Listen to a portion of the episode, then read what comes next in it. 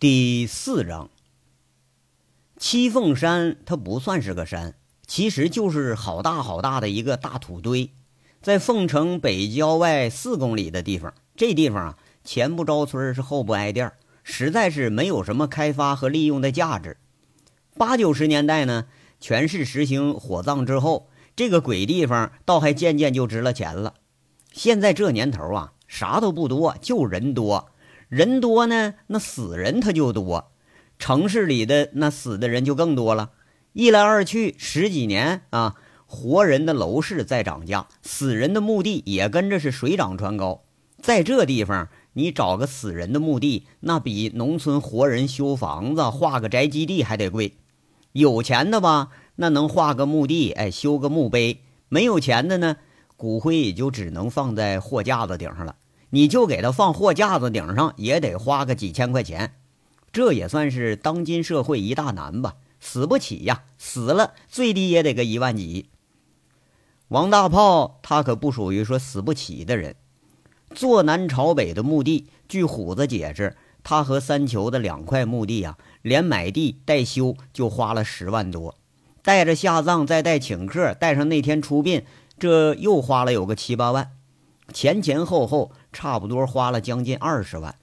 从墓园往山上走的一路上，唾沫星子直溅的虎子说着那天出殡的时候得有多么的风光，好像试图用这个方式让杨伟的心境能好受一点。抱着一大堆东西的王虎子气喘吁吁地跟在杨伟背后，叨叨不休地在那说着，说了半天也不见杨伟搭腔，这才评价了一句。呃，我说哥呀，那大炮活着时候也没几个人待见，这死了可够风光的了啊！他遣散的那帮小兄弟，有好几个都跑回来送葬来了。哎呦，那一个个哭的啊，稀里哗啦的，都把他当当大爷了。我都想躺那儿享受享受了。你说，要是我死了，他妈的肯定没有这么多人来送我了。杨伟苦笑了一声，没好气儿的说一句：“那好死哪如赖活着呀？你现在守着老婆，拉扯着俩孩子，他孤零零躺在这儿，你和他俩人都争了几年了，那怎么现在还跟他比呀？”啊，那那倒是，那挺可怜的。上下半身都给夹断了，哎呦，我操他妈的王八蛋呐！太他妈黑了！我要知道是谁，我他妈把他全身给他就夹成好几截！哎呀，别说了！杨伟斥了一声，虎子吓了一跳，这回闭上嘴了。路啊不算远，说着话这就到了。孤零零的新坟营上有两杯新土。王大炮和裘明军真的就成了一对难兄难弟，死的时候都是形影不离，坟挨着坟，就像活着的时候是肩并着肩。曾经朝夕相伴的朋友兄弟，不管善不管恶，不管亲不管疏，都已经化作了一杯黄土。贫的时候啊是相濡以沫，难的时候是拔刀相助，困的时候慷慨解囊。如亲如友的故人，刹那间已经是阴阳相隔了。曾经想到过放弃，曾经为之而不耻，曾经为之而逃避过，但终究是割舍不断这份兄弟的情谊。只有他们，只有这位已经静静的躺在坟墓里的人，才是我的兄弟，这才是我的家人呐。兄弟，哥来看你来了啊！杨伟站在那孤坟前，一句话就泪如涌泉，往事历历在目，不由得悲从中来。轻轻地抚着那冰冷的墓碑，杨伟挽着袖子，擦擦碑上已经染上的灰，嘴里喃喃地说着：“兄弟啊，对不起啊，没送你这最后一程。哥有难了，你都豁出命来；可是你有难了。”哥不在身边啊，兄弟啊，我对不起你啊，我就不该把你带上绝路啊，我不配当你大哥。如果要是没有我，你也不会是这下场啊。青石雕的墓碑沿上被滴落下来的泪珠打湿了一大片。杨伟悔之莫及。也许说，要是没有自己，也许一直就和大炮形同陌路，他也不会落到今天这步田地上。也许他就是一个小混混，但最少他也能白头终老啊。现在是什么都晚了，几年的江湖不归路，小偷小摸的是真的成了大盗了，卖小包药的卖成毒枭了，街头打架的混混成了一方的大哥，就像大炮，就像卜离，就像小五，什么都晚了，真的是什么都晚了，他再也恢复不到原来那宁静的生活中了，哪怕是现在在想着贫穷，再想去默默无闻。那都已经是不可能的了。三炷香，两瓶酒，一刀黄纸祭挚友。杨伟提着酒，流着泪，挨着木圈啊，撒了一圈的酒，枯坐下来，机械的点着烟，却是抽上了两口。他默默的插在了王大炮的坟头。一会儿，坟头上青烟袅袅，火光点点，映着坐着的两个人，唏嘘不已，泣不成声的人。哥呀，你别哭了。炮哥死的时候挺快的，他没受啥罪。虎子看杨伟是一把鼻涕一把泪，光哭不说话了，在旁边安慰着。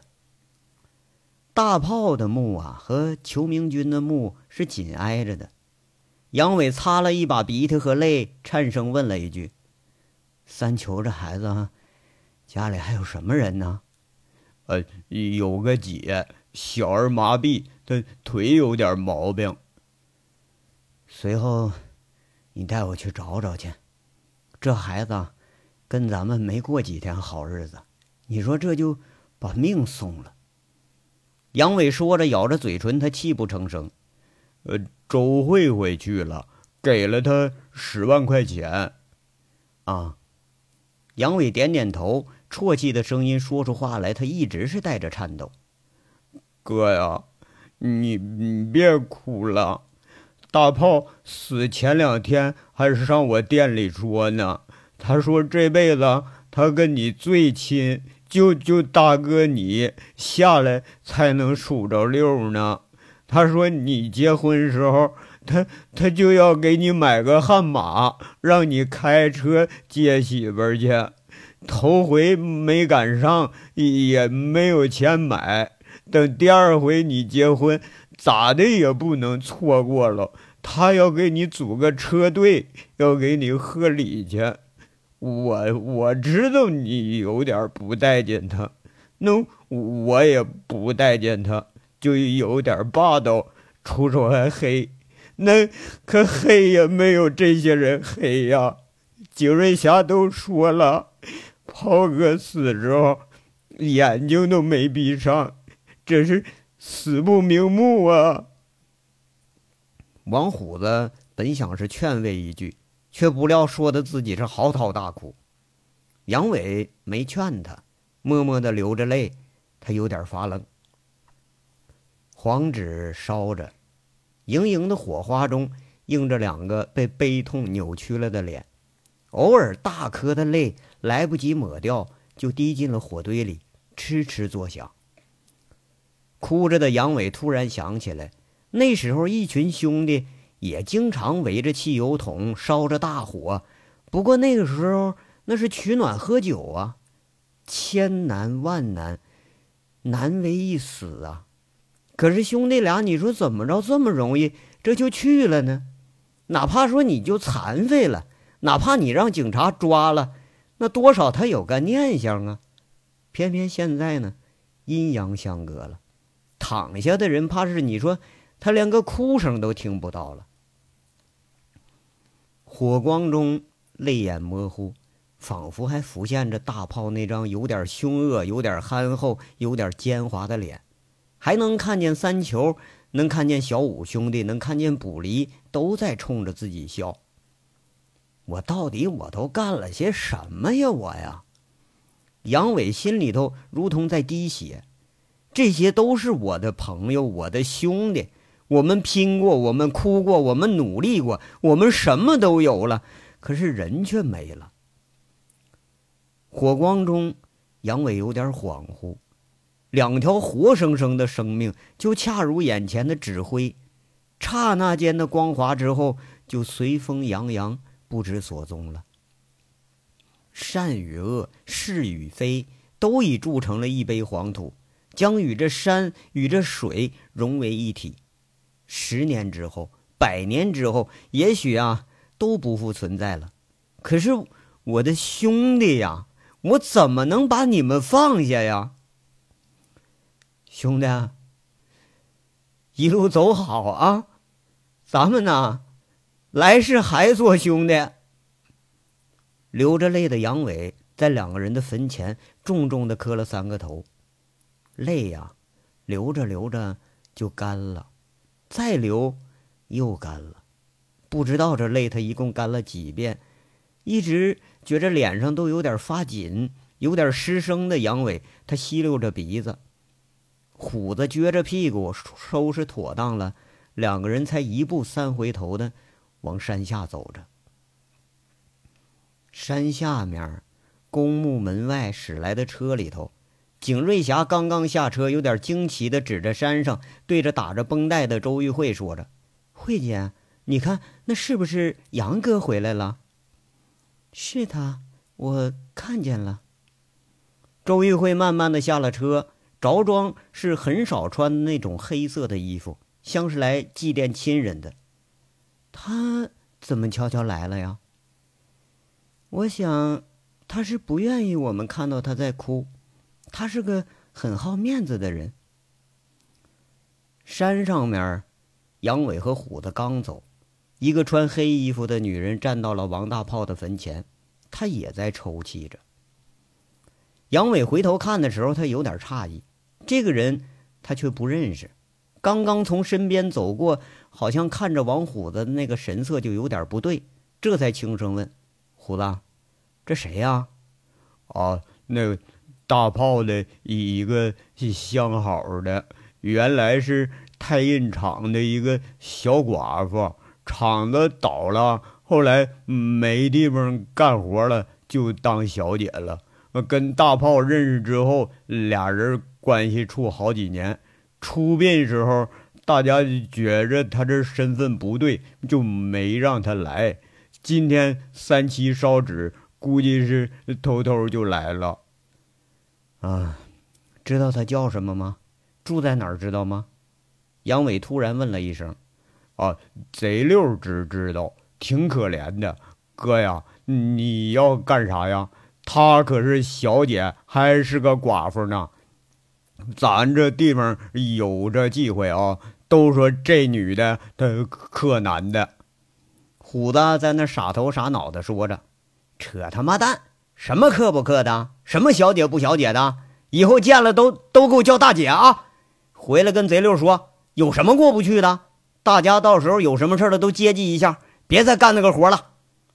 杨伟说完，吃着鼻子说着：“哼，混混里头有肝有胆的，小姐里头有情有义的都不在少数。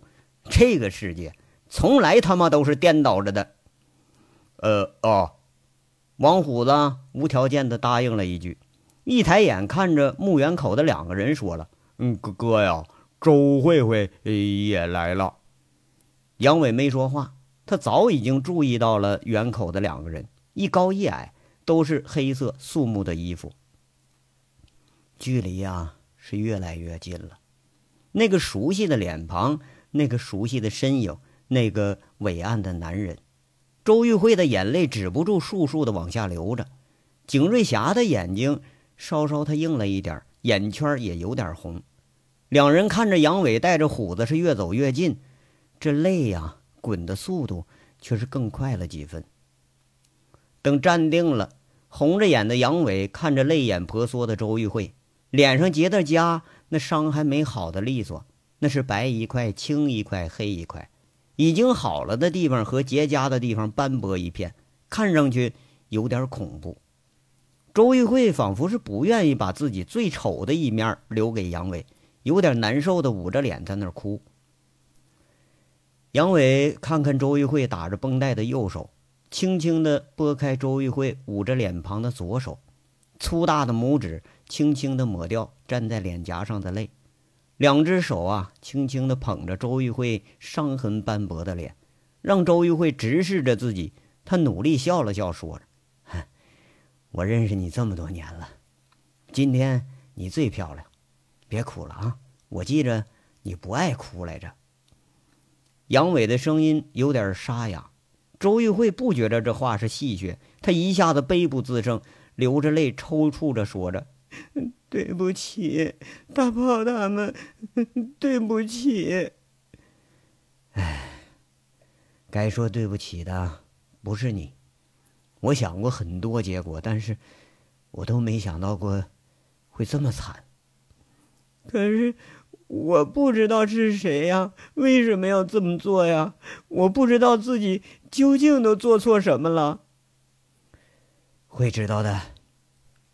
杨伟给了他一个鼓励的眼神自从看到周玉慧确实是出于真心的关心武立民，出于真心的关心着大炮这帮兄弟和他们的后事，杨伟对周玉慧多多少少也和声悦色起来。毕竟周玉慧不像以前曾经想的那样。好歹呀，他还是有几分良心的。你，你别走。杨伟啊，把手放下了。周玉慧剩下的一只好手拉着杨伟的手不肯松开。杨伟告诉他，尽量离自己近点，大概是这个想法吧。看周玉慧站起来了，他说着：“我那什么，我去看看小五元去。”既然我回来了，就得有个说法。杨伟抽出了手，轻轻的拍了拍周玉慧的肩膀。周玉慧放开了杨伟，两个人互视了一眼，却是这个时候最不知道该说些什么。那个背影远了，越来越远，有点孤独，却是一点也不显着单薄。我就知道他一定会回来的，他他不会扔下我们不管的。周玉慧心里是百感交集，一直等待着的就是这一天。这一天终于来了。景瑞霞看着周玉慧，有点无奈的说着：“姐，杨哥回来了，可咱们现在人也散了，煤场也乱了，连对手是谁都不知道，这又能怎么样啊？这些案子明显就是买凶杀人，连警察也束手无策。杨哥现在身边就剩这么几个蠢人了，这可怎么办呢？”景瑞霞是保镖行业出身的，这些事儿他倒也能看明白几分，很担心周玉慧的处境，劝他走啊，是不止劝了一回了。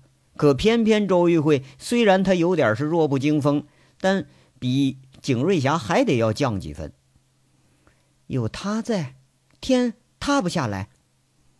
周玉慧擦干了眼泪，很有气度地说了一句：“这句话憋在心里憋了很长的时间，今天。”终于吐出来了。这章到这儿就说完了，下章稍后接着说。感谢大家的收听。